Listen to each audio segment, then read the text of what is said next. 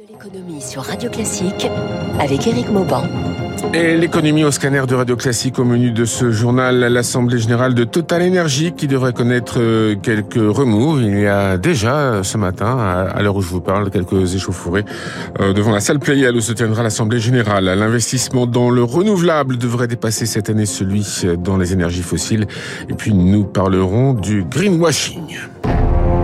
Radio Et on commence avec une séance euh, qui euh, s'annonce houleuse, donc Total Energy Tiens, tout à l'heure à 10h son assemblée générale. Comme l'an dernier, des militants ont prévu de bloquer les accès. Ils protestent notamment contre les nouveaux projets d'exploration pétrolière et gazière. La pression s'accentue une nouvelle fois sur la compagnie. Des actionnaires lui demandent aussi de renforcer ses engagements pour respecter l'accord de Paris et limiter le réchauffement à 1,5 degré. Des contestations qui pour l'instant en tout cas, ne suffisent pas à infléchir la stratégie globale de Total Energy, mais qui met tout de même le groupe en position de vulnérabilité. Zoé Pallier. Ils sont 17 actionnaires, minoritaires mais décidés à pousser Total à réduire son empreinte carbone. Le géant pétrolier a accepté d'inscrire leur résolution à l'ordre du jour ce matin, un bon signal pour Valentin Vigier de la financière de l'échiquier, l'une des sociétés signataires. Tous les grands engagements pris par les majeures pétrolières suivent les résolutions qui ont été de plus en plus suivies par un nombre croissant d'actionnaires. Il y avait déjà eu un dépôt de résolution pour Total Energy leur demandant de publier un plan climatique et Total Energy avait été une des premières entreprises en France à présenter son plan climatique en 2021. La multinationale fait en effet des efforts de transparence sous la pression des actionnaires et de l'extérieur, précise Lucie Pinson, directrice de l'ONG Reclaim Finance. Il y a toujours les mouvements citoyens. Il y a aussi de plus en plus des mouvements étudiants qui affirment ne pas vouloir travailler pour l'entreprise, hein, dont la pérennité dépend de sa capacité à attirer les meilleurs talents. Preuve que le groupe est conscient de cet enjeu réputationnel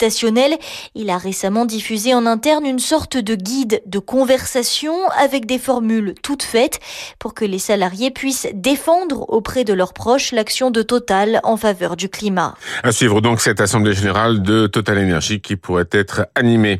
On reste dans le secteur de l'énergie avec peut-être un tournant en effet cette année. Pour la première fois de l'histoire, hein, les investissements à destination des énergies renouvelables devraient dépasser ceux en direction des fossiles. En tout, dans le monde, hein, selon l'Agence internationale de l'énergie.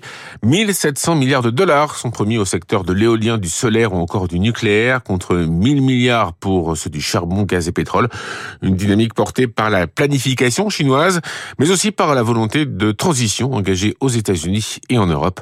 Eric Koch. Un coup de boost dont bénéficie surtout le photovoltaïque. Avec 380 milliards de dollars, le solaire se hisse au premier rang des investissements prévus cette année, devant le pétrole, 370 milliards.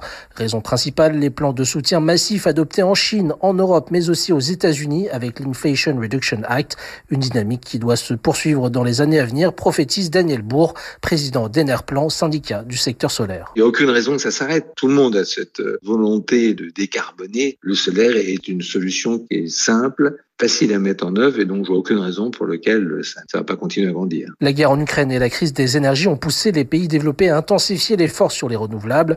L'objectif est de ne plus dépendre des énergies fossiles, charbon, pétrole, gaz, dont les prix sont trop volatiles, trop soumis aux turbulences mondiales. Pour autant, ce boom des investissements verts reste trop timide, estime Rémi Herman de l'ONG Reclaim Finance. On a un ratio de 1 dollar investi dans les fossiles pour 1,7 dans la transition énergétique. On doit atteindre un ratio de 1 à 9 d'ici 2030, d'après l'AIE, pour rester en ligne avec son scénario euh, de neutralité carbone à l'horizon 2050. D'ailleurs, au niveau mondial, les financements à destination d'énergie fossile continuent de croître de 15% par an. Radio Classique, il est 6h53. On continue ce journal avec euh, du greenwashing. Un quart des entreprises en font sur 1100 sociétés proposant des services ou des produits non alimentaires contrôlés par la DGCCRF, le gendarme des fraudes dans la consommation. Eh bien, 273, soit près d'un quart, étaient en infraction. En cause des publicités mensongères utilisant des termes flous comme éco-responsable ou respectueux de l'environnement, sans que cela ne repose sur des données fiables et vérifiables. D'autres encore s'attribuent des signalétiques qui pourraient tromper le consommateur, comme des labels qui n'existent pas, une pratique loin d'être isolée. C'est au pouvoir public de protéger les clients, estime Pierre Condamine de l'ONG Les Amis de la Terre. En Europe, il y a trois produits sur quatre vendus avec des allégations environnementales, donc éco-responsables ou autres, censés être soutenables, durables, euh, en matière recyclée ou bio, etc. Malheureusement, euh, ça correspond pas à grand chose. C'est pas parce que un, vêtement est en matière recyclée qui va être forcément bon pour l'environnement. Il peut être en matière recyclée, mais quand même, euh, une partie des matières provient d'une usine à charbon au Bangladesh, par exemple. Malheureusement, il n'y a pas de geste simple. Face à la multitude de tous ces labels, on peut difficilement demander aux individus de faire le travail. C'est au pouvoir public de saisir de sujets et réguler cette labellisation, ces allégations environnementales. Pierre Condamine de l'ONG Les Amis de la Terre. Et puis c'est une première en France, un groupe de presse, Le Parisien, Les Échos, également propriétaire du Radio Classique, qui compte 700 journalistes et, et élus et écoutés chaque mois par 25 millions de Français, vient de signer un manifeste pour encadrer l'utilisation de l'intelligence artificielle dans ses médias, et plus particulièrement l'intelligence artificielle générative, comme celle utilisée par ChatGPT, qui permet de créer des textes, des photos en réponse à des questions posées par des êtres humains.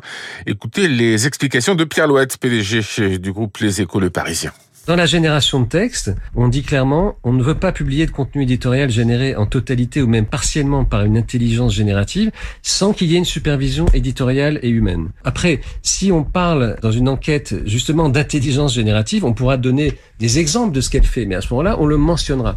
On peut utiliser l'intelligence générative aussi comme un outil d'enrichissement pour le, le travail des journalistes, pour la recherche, pour la synthèse. Ça, c'est en amont, c'est avant l'écriture d'un article. Ça, c'est tout ce que le public ne voit pas, c'est tout ce qui nourrit la réflexion et le travail des journalistes. Bien sûr qu'ils peuvent l'utiliser, mais pas dans la publication de contenu éditorial généré en totalité ou partiellement par une intelligence générative.